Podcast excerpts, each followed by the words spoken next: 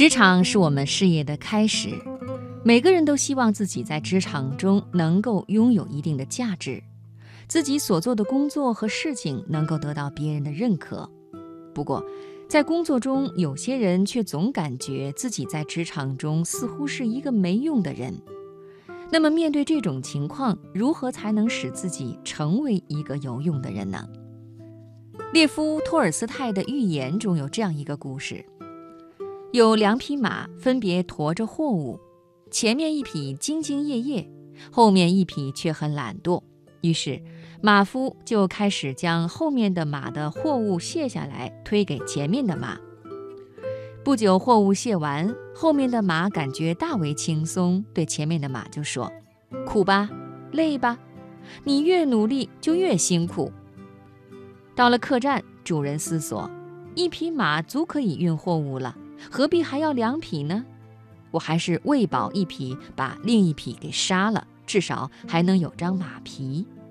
于是他就把后面那匹马给杀了。这个有趣的故事也真实的反映了在现实的职场中，老板为什么要留下你，为什么要重用你？因为你比他人对他更有用处，或者说。他要依赖你去做一些他做不了或者不愿意做的事情，有用就会被看重，没有用就会随时被人替代，甚至没有任何商量的余地。这是一条再简单不过的法则了。很多人对自己的期望值很高，也很有能力，信心满满，但是总是得不到老板的信任。这就是因为他的知识能力没有转化成为对老板有用的结果。老板为什么要重用你呢？眼里要有大活儿，就是要把老板的目标当做自己的目标。即使是一个清洁工、一个办事员，也要提高自己工作的价值地位。要做到这一点，就要成为一个对组织有贡献的人。有贡献，你就是一个有用的人；没有贡献，你就是一个多余的人。一方面，你要懂得站在高处，站在更高的层面来思考问题，并且呢，让自己做出积极的响应和行动，这样你的工作就会和上司的工作呼应起来。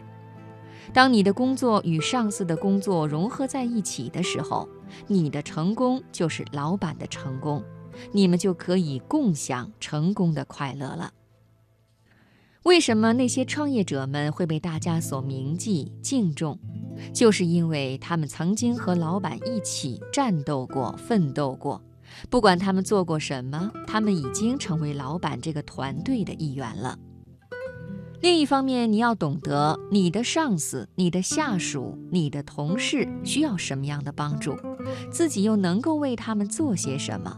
不断调整自己的工作方式和工作标准，让自己的工作输出成为他人的工作输出，那么他人的成功中就会有你的功劳，他们就会感激你，就会同样为你的成功进行积极的投入和赞助。为什么有些人即使没有什么领导职务，却一样拥有权力和影响力呢？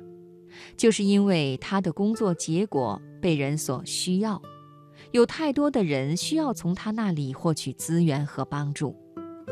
当我们为他人和组织付出的越多，做出的成绩越大，我们积累的无形的资源和政治资本也就越大，比如声誉、业绩、经验和信息等。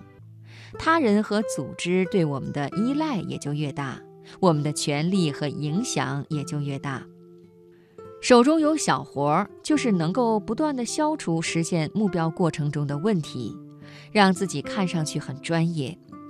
实际上，在企业做久了，你就会发现，一个干部是不是有能力，是不是能够得到上司的信任和依赖，与他是不是干净利落的解决问题有很大的关系。管理的本质是解决问题。有问题或者问题悬而不决，是管理弱化的表现，是管理无能的表现。作为同事、下属，他有可能不会计较你有没有能力，但是作为上司是一定会计较的。你不能为他解决问题，他就要自己来解决。